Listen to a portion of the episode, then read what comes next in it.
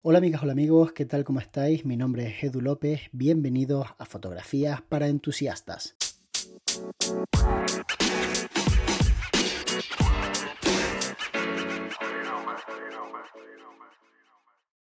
Si en algún momento te estás planteando ser fotógrafo profesional especializado en gastronomía, déjame decirte un poco cómo lo haría yo si estuviese empezando ahora mismo.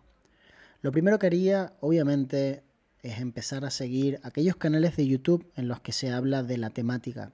Ya sabéis que YouTube es una plataforma gratuita de momento, en donde mucha gente comparte información muy valiosa, sobre todo si estás predispuesto a ver un poquitito más allá de lo que te cuentan, es decir, a fijarte en aquellas cosas que quizás no se comentan, pero se están enseñando. Muchas veces cuando vemos un esquema de luz somos capaces de ver las distancias a las que se encuentran unos flashes de los otros, la inclinación, la altura, los modificadores y bueno, en definitiva un poquito el entresijo de cómo se está creando la fotografía. Aunque la persona no nos explique exactamente el esquema, el hecho de que lo estés viendo te puede ayudar mucho a entender pues que el resultado tiene que ver con la forma en que ha colocado pues, los flashes de esa forma, ¿no? de esa manera. Lo segundo que haría es pensar muy bien qué equipo me hace falta realmente.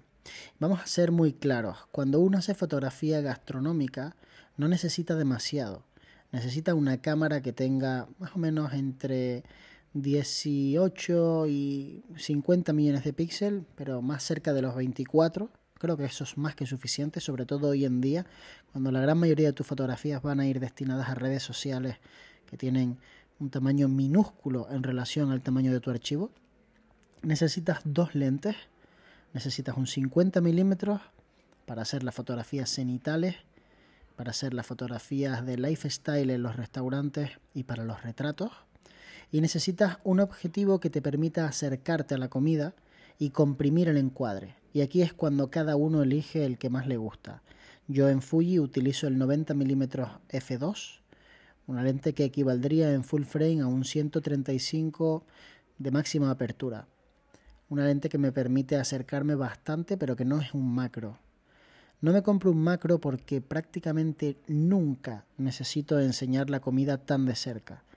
Por lo que si un día un cliente me pide acercarme un poco más, teniendo en cuenta que la fotografía en Instagram se publica con muy poquitito tamaño, tengo la posibilidad de hacer zoom digital y acercarme mucho más para rellenar el encuadre tanto como me dé la gana. Sobre todo con, ya os digo, 24, 36 millones de píxeles tienes más que de sobra. Pensad que el lateral de un archivo de 24 mide 6000 píxeles.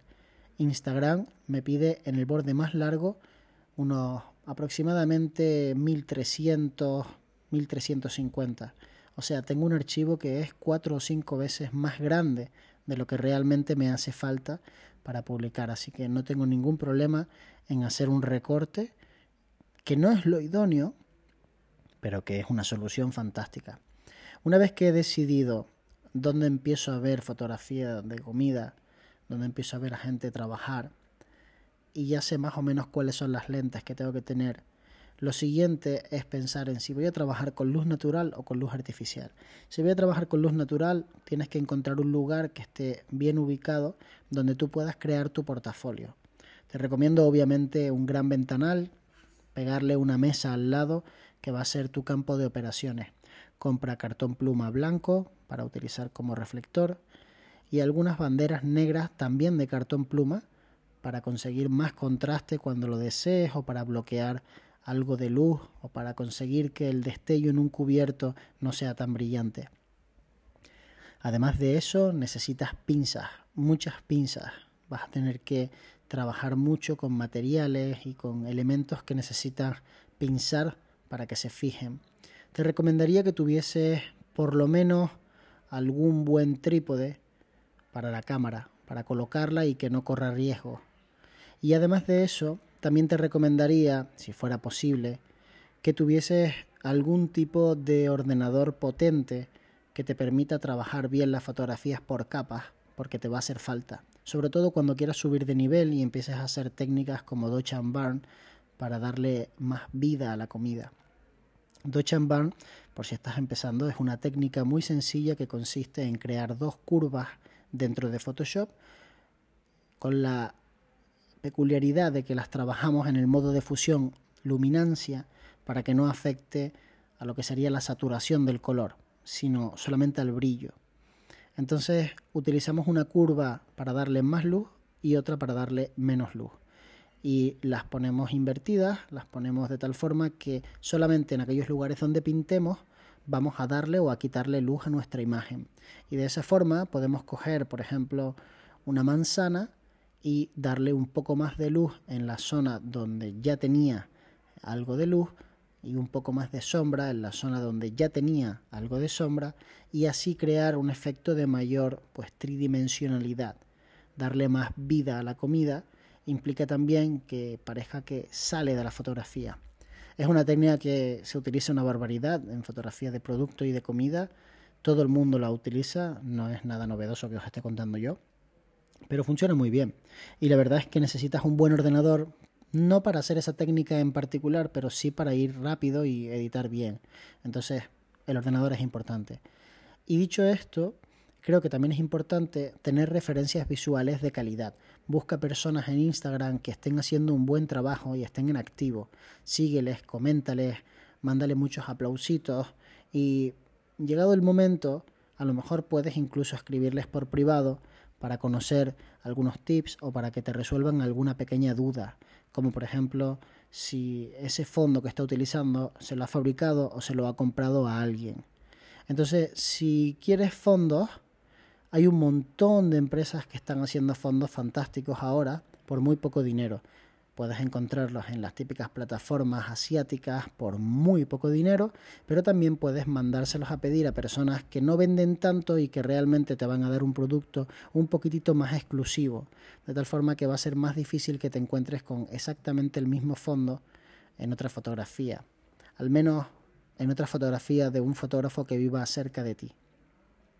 Los fondos están a la orden del día, se utilizan muchísimo, los puedes comprar o te los puedes fabricar tú también, puedes aprender pues a comprar listones de madera, barnizarlos, cortarlos, atarlos, también puedes comprar una plancha de mármol y yo personalmente te recomendaría que empezaras a hacerte poquito a poco con un poco de atrezo que vas comprando en algún que otro mercadillo, en alguna tienda cuando están en oferta. Sabes que hay un momento del año en el que las tiendas bajan mucho los precios. Ese es un buen momento para comprar tablas de madera, decoración, a ti te da igual porque tú no necesitas lo último.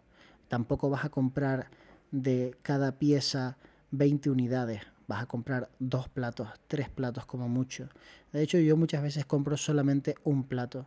Y no es que yo tenga demasiado, la verdad es que no tengo tanto, pero tengo lo justo como para que si un día no tengo estilista y tengo que trabajar con lo poquito que yo tengo, pues bueno, lo que hago es que saco algunos recursos y los utilizo.